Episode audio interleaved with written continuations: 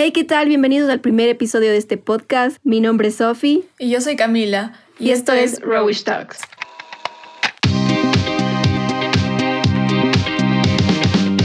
Bueno, pues llegó el momento de hablar, de ponernos profundas.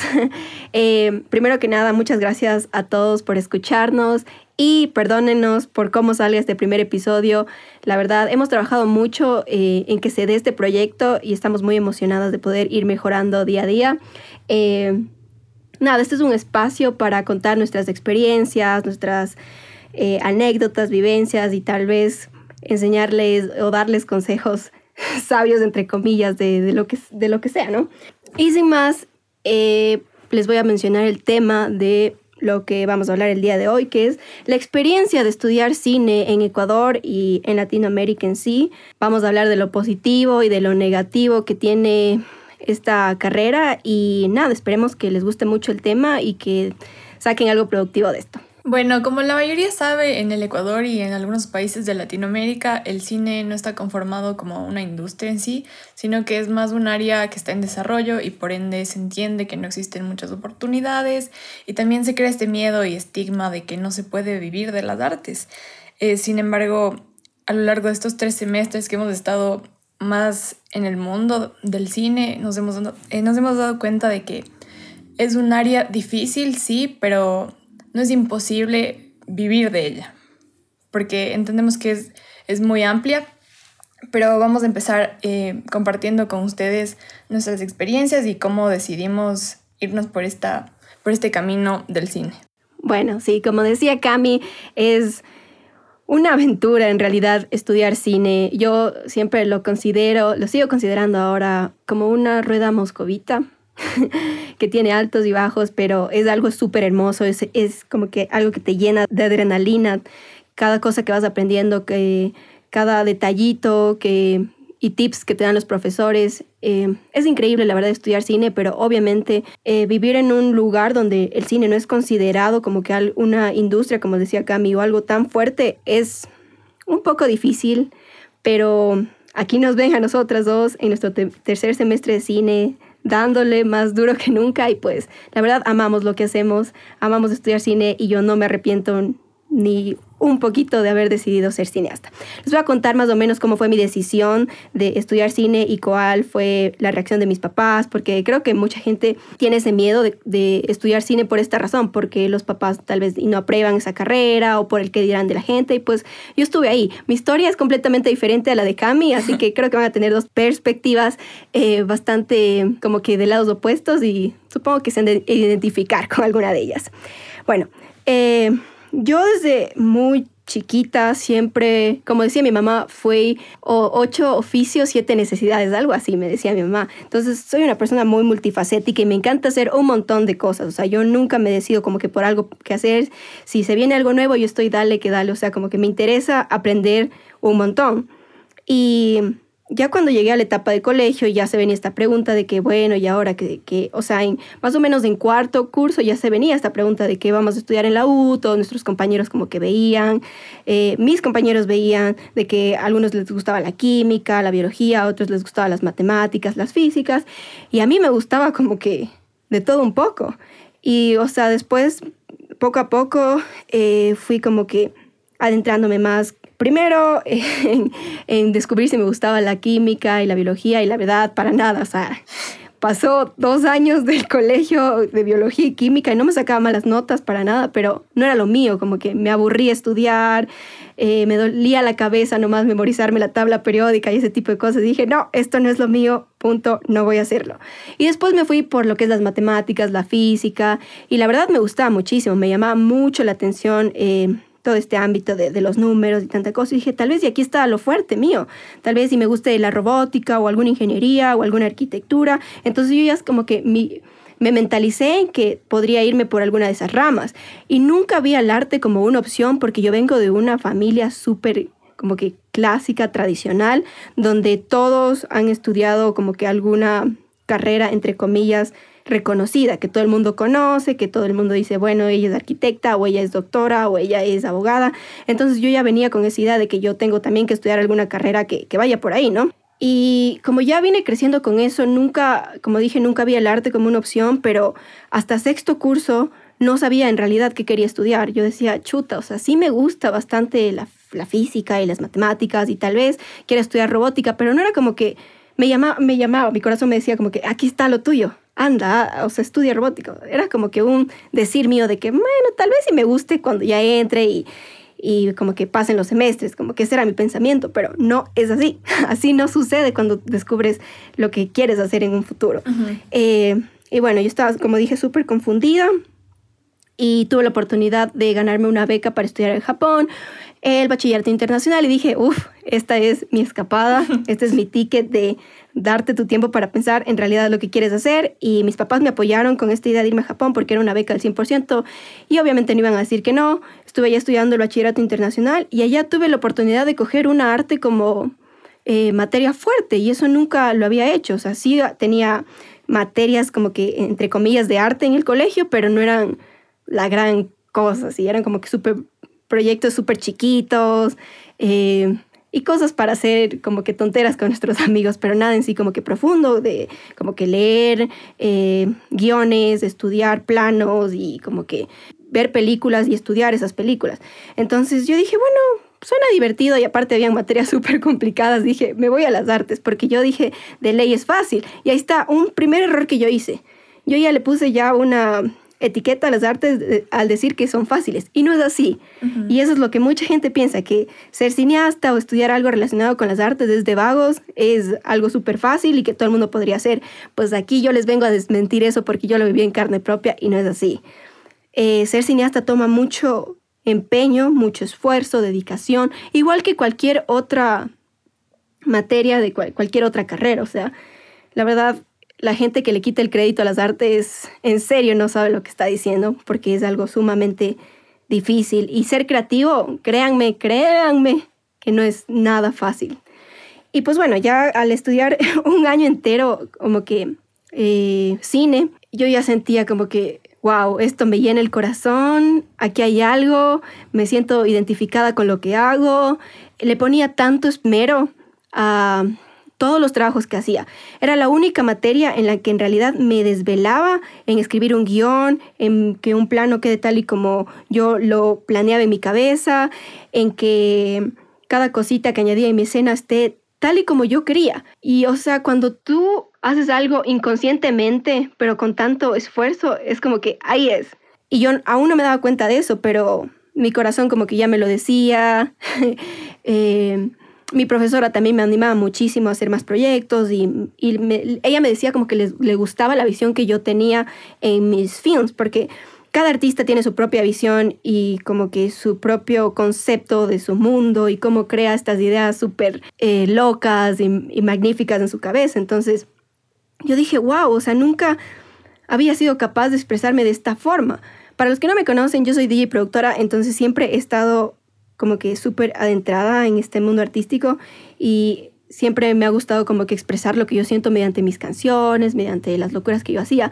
Pero cuando ya comencé a tener cine, era como que otra forma sumamente nueva, única y como que muy personal, propia, de poder expresar lo que yo sentía de una forma tan completa, mediante sonido, mediante imagen, mediante composición, mediante luces. Entonces yo dije, wow, algo aquí está pasando eh, yo siento en mi corazón que, que esto es lo que me vería haciendo el resto de mi vida. Y ahí fue, o sea, yo sentí ese clic y creo que cuando sientes eso, de que tú te ves haciendo eso el resto de tu vida y que no te va a cansar y que te puedes levantar a las 2, 3 de la mañana para ir de rodaje, o sea, ya, no necesitas otras, otras preguntas. Y ahí fue como yo me di cuenta de que en realidad quería seguir cine y me estuve muy feliz, la verdad, dije, voy a partirle en Ecuador, voy a ser una cineasta de lo más alto, pero obviamente cuando llegué tenía muchísimo miedo porque como ya mencioné, mi familia no está acostumbrada a tener un artista en la, eh, como que en su círculo. Nadie, nadie, absolutamente nadie en mi familia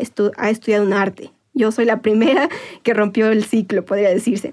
Entonces, cuando llegué de Ecuador, obviamente fue un mar de emociones, compartir mis experiencias en Japón, compartir todo lo, lo que viví, y yo dije, ¿y ahora cómo les digo a mis papás que quiero ser cineasta?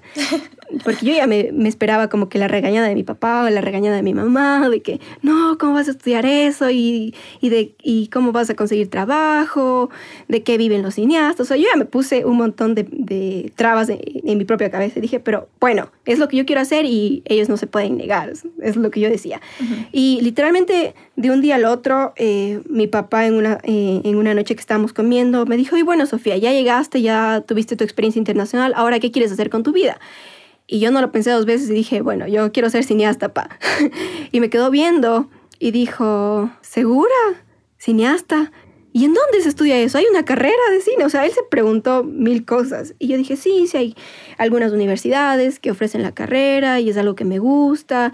Y en Japón me hicieron dar cuenta de que en verdad uno puede vivir del cine. Y la, O sea, yo tratando de convencer a mi papá de la forma más como que... más tránfuga, así como que ok, papi, hay cómo vivir. O sea, lo que más me importaba a mí era hacerle entender de que yo no me iba a morir de hambre. Eso era todo.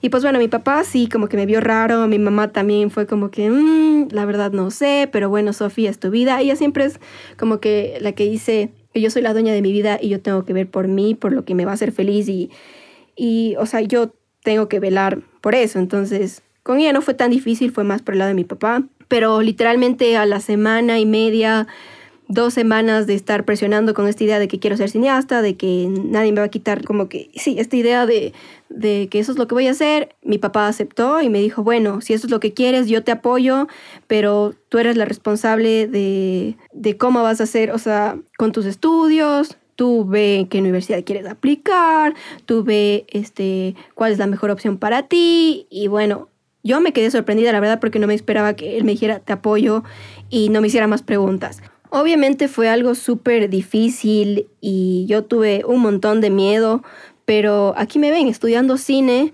eh, ya en mi tercer semestre, ahora cuento con el apoyo incondicional de ellos y es algo que yo no me lo creía, pero la verdad siento que de igual manera esta decisión nadie la puede cambiar, o sea, de ser artista, de querer seguir lo que, lo que tú quieras, porque al final del día es tu futuro, es tu felicidad y nadie puede como que imponerte algo. Y creo que eso es el problema de muchas familias que tratan de imponer a sus hijos lo que tienen que ser y a la final sí, o sea, pues complacer a tus papás y seguir lo que ellos quieren, pero ¿de qué te sirve eh, trabajando en una oficina siendo miserable? Ya, haciendo, digamos que millones de dólares, pero si eres miserable con lo que haces y no te hace feliz, o sea, de nada sirve.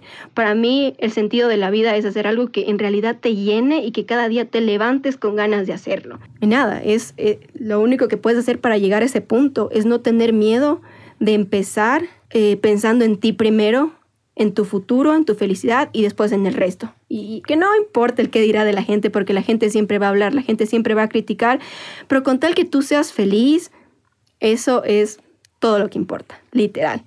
Tómenselo desde la opinión de Sophie, desde mi experiencia, porque yo soy feliz ahora y no me vería haciendo otra cosa que no sea cine. 100%, estoy súper de acuerdo contigo, porque la verdad las personas tienden a dar su opinión cuando no entienden lo que tú estás sintiendo.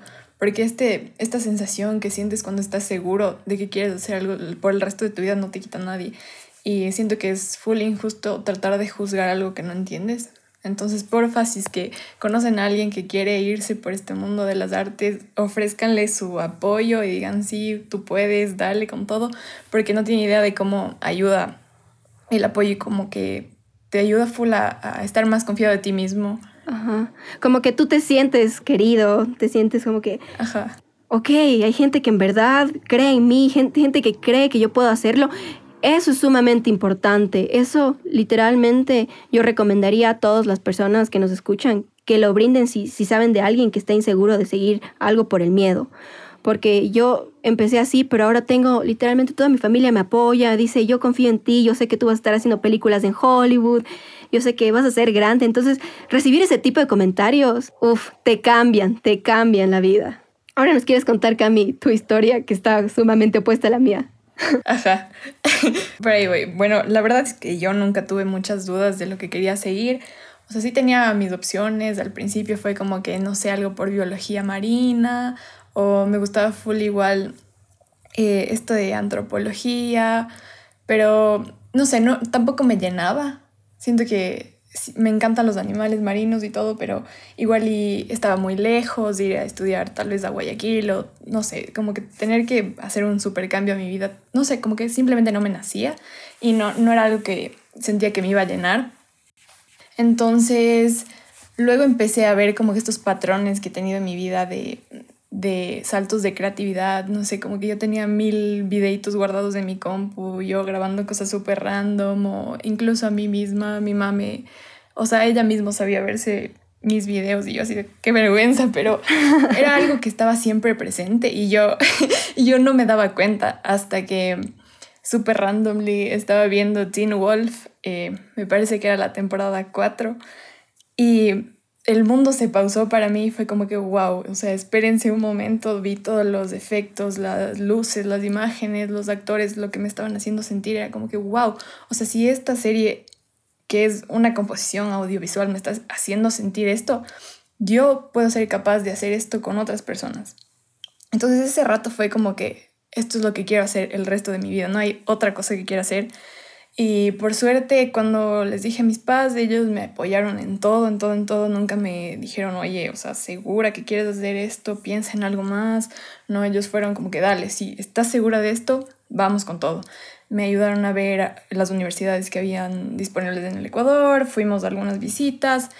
Y bueno, a la final eh, nos decidimos por la UDLA porque llegué, me trataron full bien, todo fue como que súper natural, todo se dio como tenía que ser. Entonces a la final no fue una decisión difícil ni tampoco un proceso muy largo.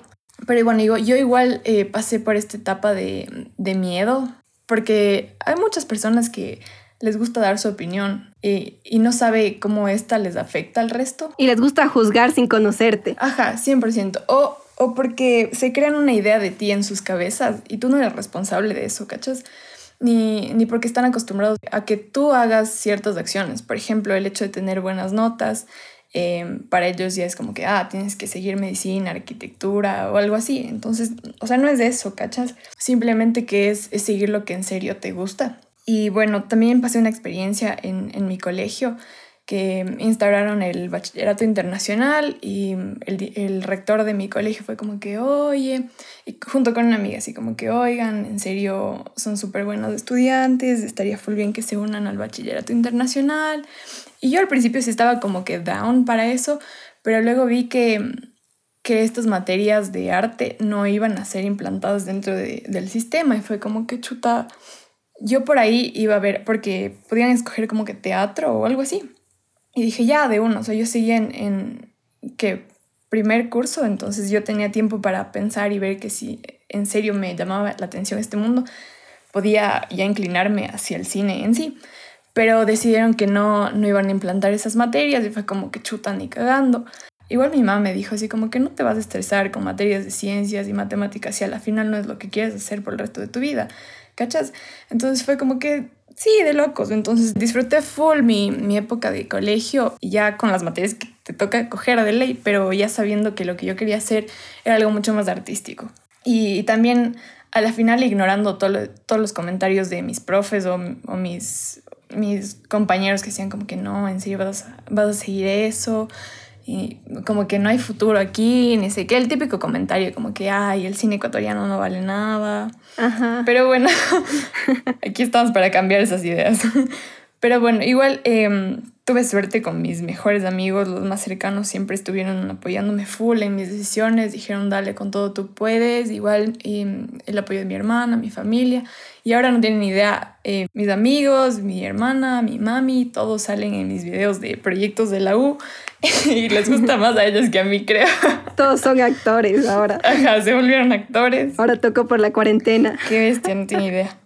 Pero bueno, a la final son experiencias que, que dices como que vale la pena pasar por todo esto y, y, entender que estas opiniones no tienen por qué guiar el camino, ¿cachas? Como que tú escoges lo que quieres hacer a pesar de, de los comentarios de las demás.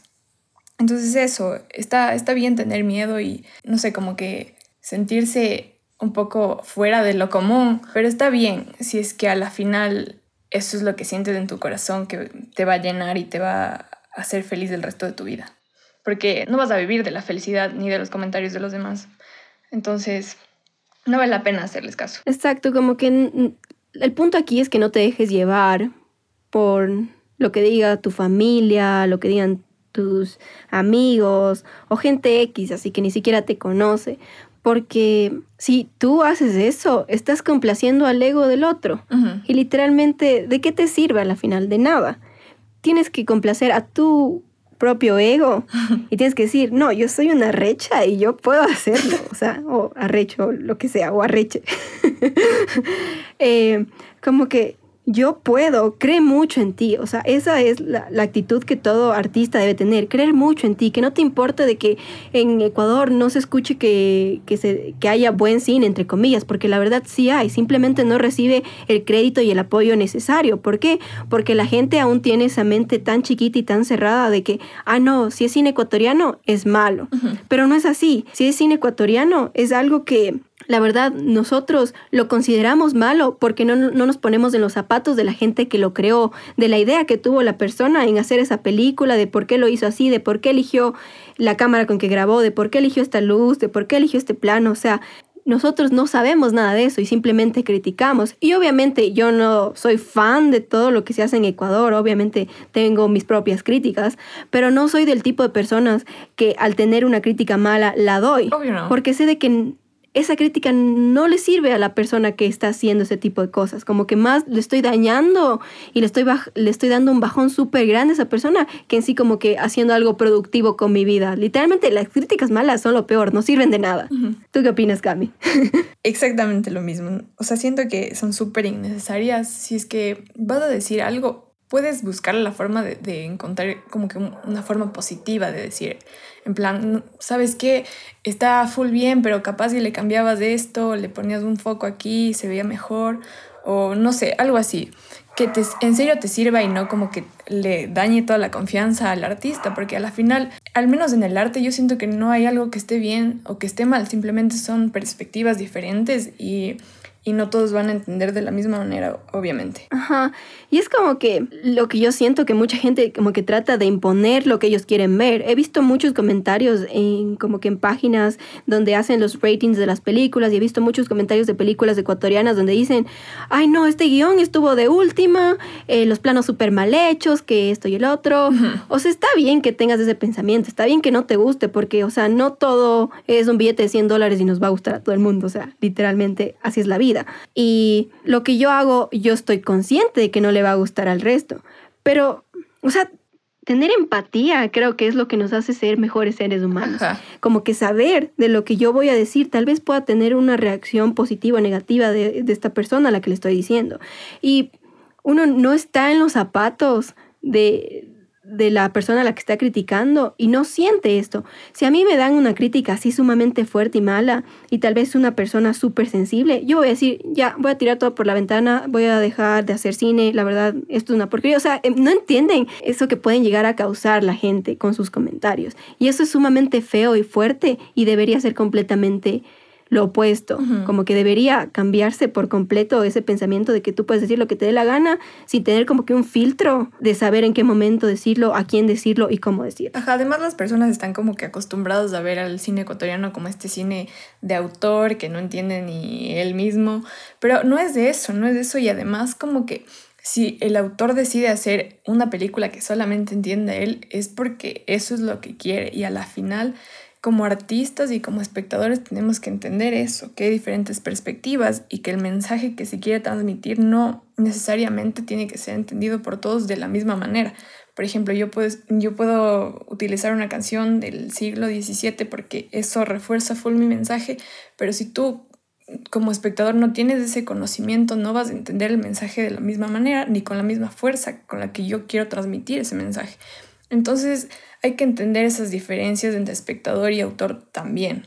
Y, también ser un poquito más mente abierta eh, con respecto no solo al cine ecuatoriano. Ajá, de no, de no esperar que la película sea lo que tú crees que es. Ajá. Porque déjate sorprender, déjate que estos elementos nuevos invadan tu mente igual, porque igual y te, termina gustando. Ajá, como que, no sé, guardarte lo, lo que a ti no te gusta y lo que quieres criticar para ti mismo, porque sabes que al resto no le va a servir. Pero si tienes algo que en verdad sientes tú que que puede influir de forma positiva al artista, o sea, compártelo, o sea, todo bien. Obviamente yo como artista he recibido un montón de críticas desde que empecé a hacer música, pero las que más me han servido no han sido las negativas.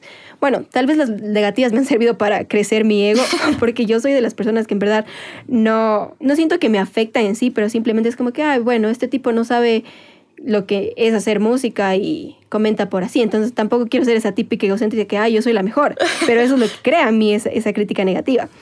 Pero bueno, yéndome al lado de la crítica que no es como que del 100% positiva, pero tampoco negativa, esa es la que más me sirve porque es como que alguien que sabe, que digamos que sabe de alguna, de alguna técnica musical, hablando de música, y me dice, oye, ¿sabes qué, Sofi? En esta parte de la canción le metiste mucho bajo y como que se siente muy potente. Para la próxima tal vez le podrías bajar añadir algunos eh, elementos extras para que se sienta más llena tu canción y así como que no sea tan monótona.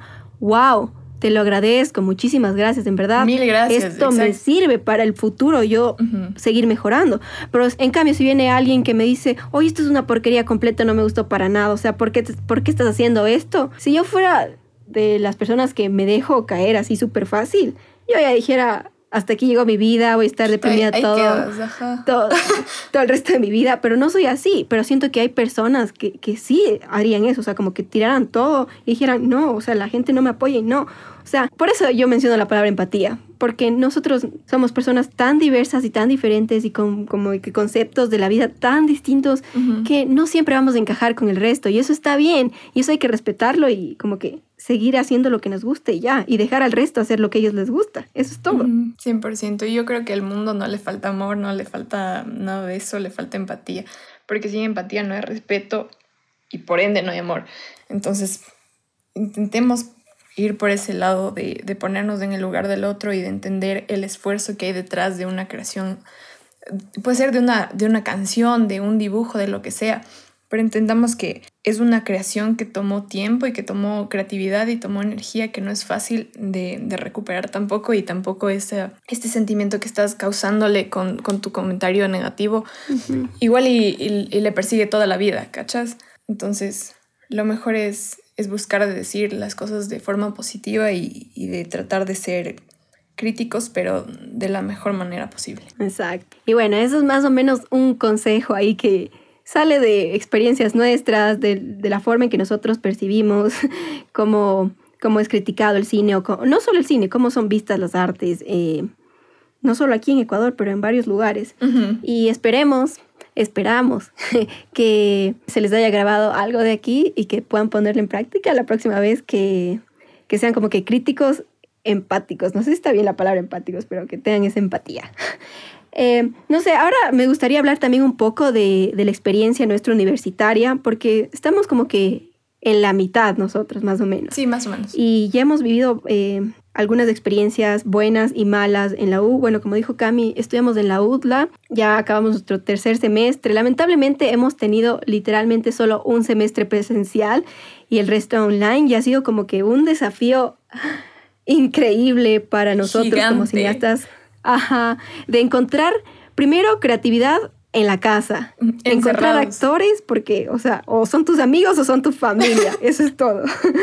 y como que tratar de hacer un buen trabajo aquí, o sea, creo que eso nos ha ayudado, entre comillas, la cuarentena, como que a ver de lo más chiquito arte, como que aquí puedo hacer una, un cortometraje, aquí puedo hacer una escena de una película, de las escaleras de mi casa puedo inventarme, yo qué sé, un guion entero de que la escalera tiene vida y le voy a hacer toda una película a eso. O sea, creo que eso es un lado positivo de la cuarentena, pero también obviamente es un poco decepcionante no, tener como que ese contacto con los profesores, eh, con los equipos, porque para ser una carrera nueva, porque hipotéticamente eh, si no estoy mal, nuestra carrera se abrió hace 7, 8 años.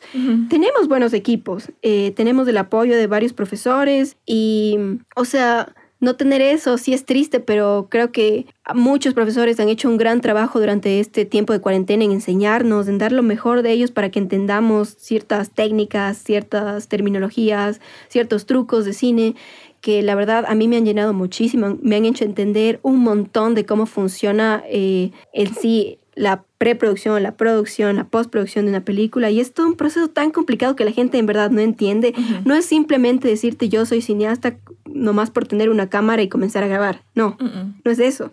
Eso tenemos que quitarnos de la mente porque ser cineasta es mucho más y la universidad me ha hecho como que tener ese amor tan grande por lo que hago y gracias a los profesores he aprendido un montón. Como dije, no hay eh, tampoco profesores malos, pero hay algunos que chocamos entre ideas, pero uno se aprende de todo, ¿sí o qué, Cami? Sí, 100%.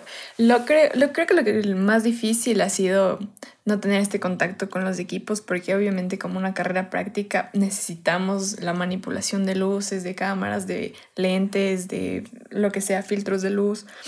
Eso ha sido lo más desafiante, pero a la vez creo que estos desafíos que nos ponen eh, por ejemplo, en materias como cinematografía, en serio, nos hacen ver lo creativos que podemos ser, como decías, sacando ideas de cositas súper chiquitas, como verle a un insecto volando es como wow para nosotros, pero eso, igual que tenemos como dos tipos de profesores, diría yo, los que son súper abiertos con nosotros, les encanta compartir todos sus tips, todos sus, todas sus enseñanzas súper bien, como que nada egocéntricos, nada egoístas. Y mm, creo que te llenan un montón la experiencia como estudiante de cine y, te inspiran un montón igual.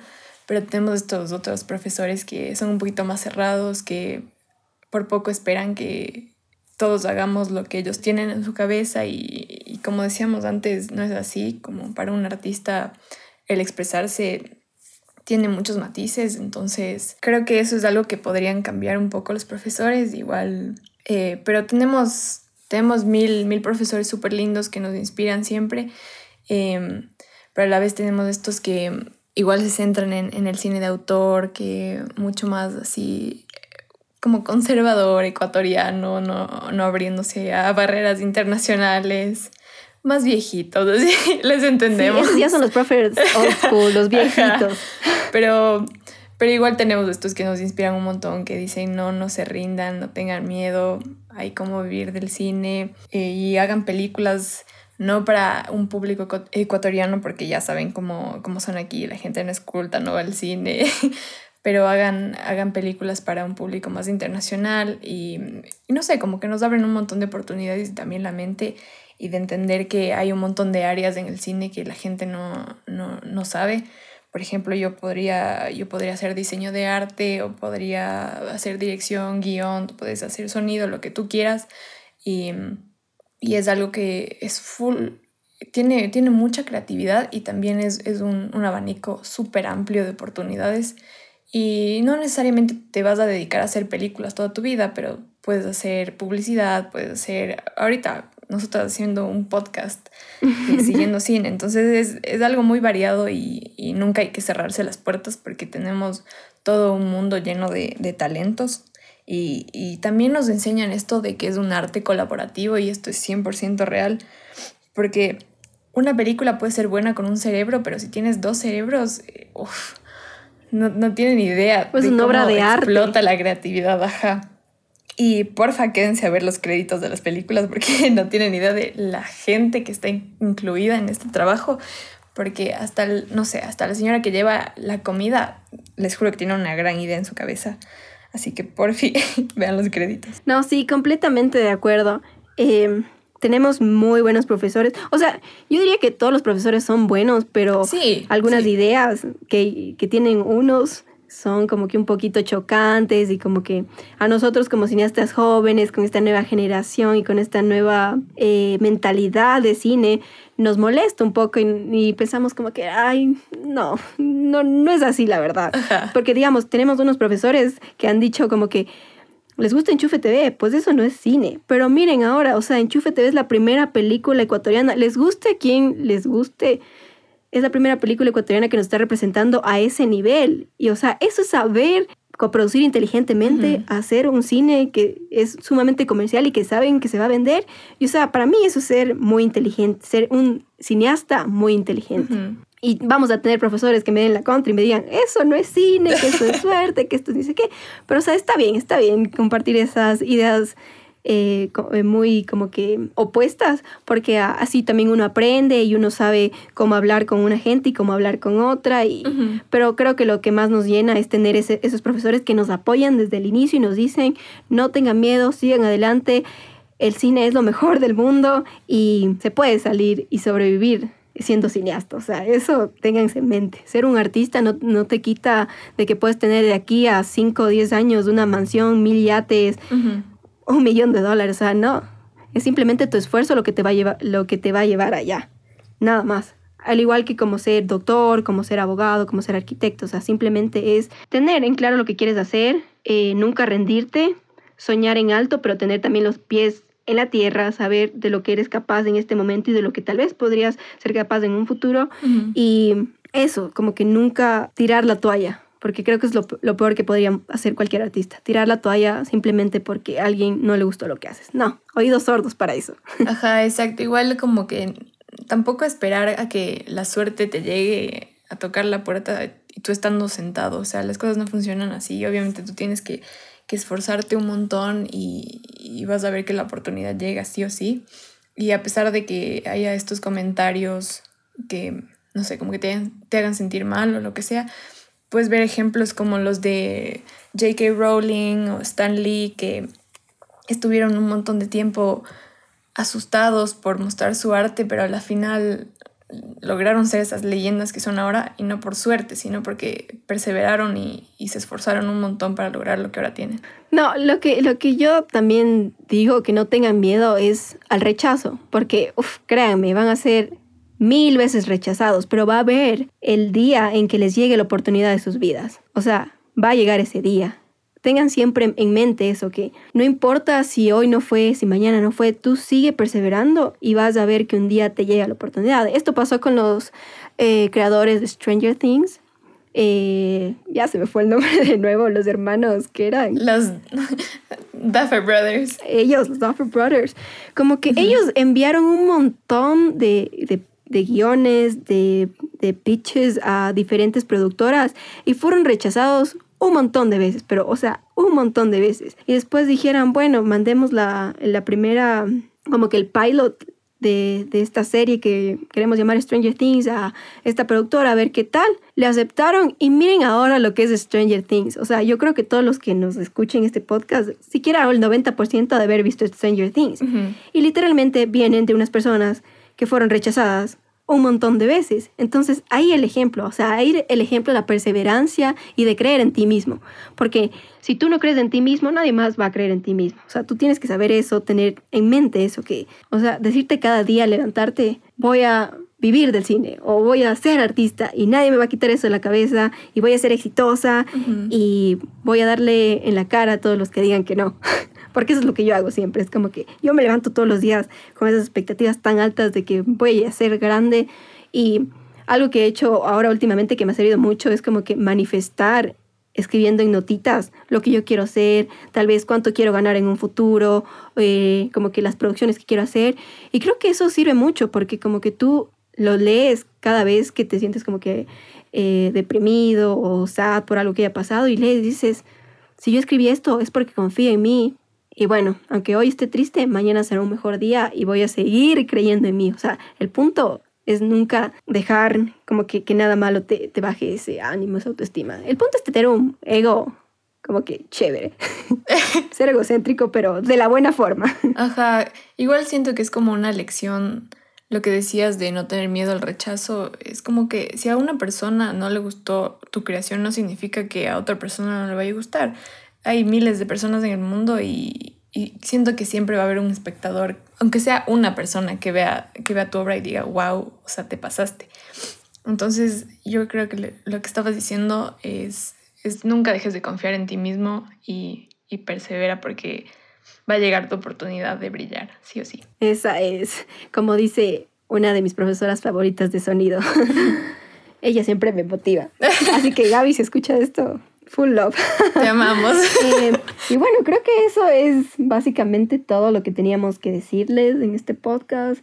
Creo que hemos dado algunos consejos que en verdad yo creo fielmente que son sumamente necesarios para las, los artistas como nosotras, que están como que en este camino, o los que quieren empezar y tienen miedo, pues escuchen este podcast y saben de alguien, conocen de alguien que necesita escuchar estas palabras que le estamos, que vienen de dos cineastas, una de 19 y otra de 21 años, sí, yo soy vieja, ya lo sé, que bueno, que sí se puede y pues háganles escuchar y que no tengan miedo, apoyen a la gente que necesita este apoyo porque es algo sumamente necesario y que va a cambiar un montón de vida, créanme, que en verdad esto de, de, contar con el apoyo de gente que, que yo sé que, que, me quiere y que, y que quiere ver lo mejor de mí es lo que me ha hecho seguir aquí, presente, viviendo este sueño, viviendo de esta aventura tan loca de ser cineasta y pues nada, eso creo que sería todo lo que yo tengo que decir por, por hoy. ¿Tú, Cami, quieres finalizar con algo? Sí, diciéndoles que igual si tienen este sueño de, de ser artistas, recuerden lo que decía Stan Lee, que no importa dónde estés o en qué tiempo sea, la gente necesita entretenimiento y tenemos la pandemia como una super lección de esto. Ahorita las plataformas están popping y todo. Entonces vean que si hay oportunidades para ustedes y arriesguense hacer lo que les gusta y les llena el corazoncito. Esa es. Y bueno, a mí me gustaría terminar este podcast con una frase del día podría ser. Creo que vamos a hacer esto todos los podcasts y, o sea, siempre va a ser una frase que tenga que ver con lo que estemos hablando. En este caso, como estamos hablando de los sueños y de ser perseverante y todo esto, les voy a decir una frase que dijo Steve Jobs, que dice así, si no trabajas por tus sueños, alguien te contratará para que trabajes por los suyos. Ah, pilas con eso. no sean por vencidos, sueñen en alto, tengan los pies en la tierra, pero nunca dejen que nadie los detenga. Eso, eso es todo. Y bueno, ese ha sido el podcast del día de hoy. Espero que les haya gustado mucho. No se olviden de seguirnos en nuestras redes sociales. Estamos en Instagram, Facebook y TikTok. Eh, nos encuentran como The Antagonist Mag. Se van a venir proyectos súper locos. Este podcast es uno de ellos, pero espérense que venimos más recargadas que nunca. En verdad estamos muy emocionados por todo lo que se viene. Y nada, muchísimas gracias a todos si llegaron a este punto del podcast. Y nos veremos muy pronto. Esperamos eh, publicar un podcast cada 15 días. La verdad aún no tenemos un horario establecido. Vamos a ir viendo más o menos cómo funciona esta plataforma y como que nos, nos, vamos a ir adaptando de poco a poco, pero tengan por seguro de que se vendrán nuevos episodios y ya cuando tengamos algo súper fijo, eh, les estaremos anunciando el horario oficial de nuestro podcast. Sin nada más, muchísimas gracias. Bye. Muchas gracias. Bye.